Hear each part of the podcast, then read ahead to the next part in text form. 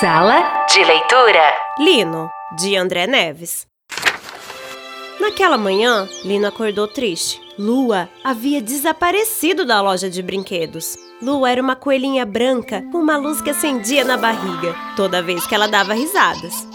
Lua gostava de apostar corrida. Lua inventava músicas legais. Lua contava lindas histórias antes de dormir. Lina e Lua estiveram juntos desde que vieram da fábrica de brinquedos. Mas agora, Lua havia sumido. Lino perguntou por ela a todos os amigos. Aqui onde moramos é assim. De repente alguém desaparece. O tempo passou e os dias pareciam não ter fim.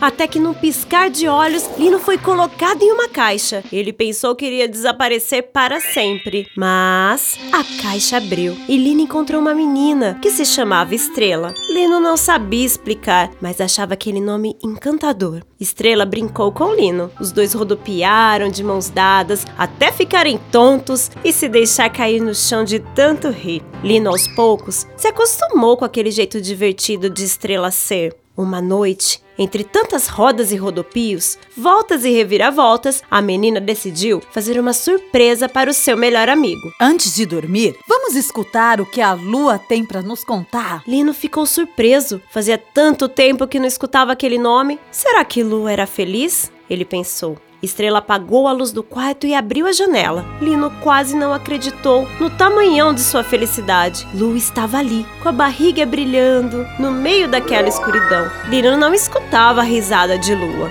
mas tinha certeza que ela também era feliz, porque todas as noites, enquanto Estrela sonhava, Lino via pela janela lua iluminada. Às vezes, ela até parecia sorrir no céu.